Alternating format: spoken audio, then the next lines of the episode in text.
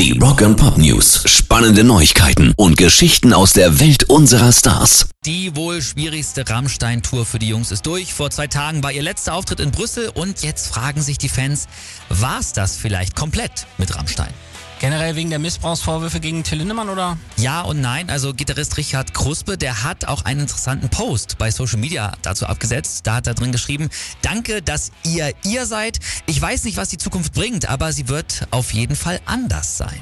Hui, füttert natürlich die Trennungsgerüchte an, die es ja. eh schon gibt. Angeblich soll es durch die Vorwürfe ja auch innerhalb der Band heftig Krise. Drummer Christoph Schneider, der hatte ja auch schon gepostet, dass die Jungs sich auseinandergelebt hätten und dass Till in seiner eigenen Blase leben würde. Ihr Plattenlabel Universal hat ihren Vertrag ausgesetzt und jetzt gibt's auch erste Missbrauchsvorwürfe gegen Keyboarder Flake. Also eine Trennung, die wäre da jetzt keine so große Überraschung. Rock and Pop News. Die Jungs von Greta Van Fleet starten richtig durch. Ihr drittes Album Starcatcher stürmt die Charts.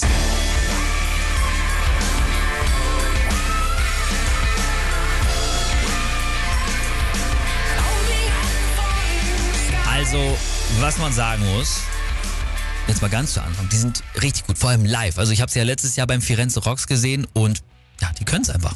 Und das zeigt auch die Performance von ihrem neuesten Werk. Platz 1 in den Top Rock Album Charts, in den Top Hard Rock Album und Ei. Top Rock Alternative Charts in den USA. Platz 2 in den Charts in der Schweiz und auch bei uns in Deutschland sind sie auf Platz 2. Es lohnt sich also reinzuhören in Starcatcher von Greta Van Fleet.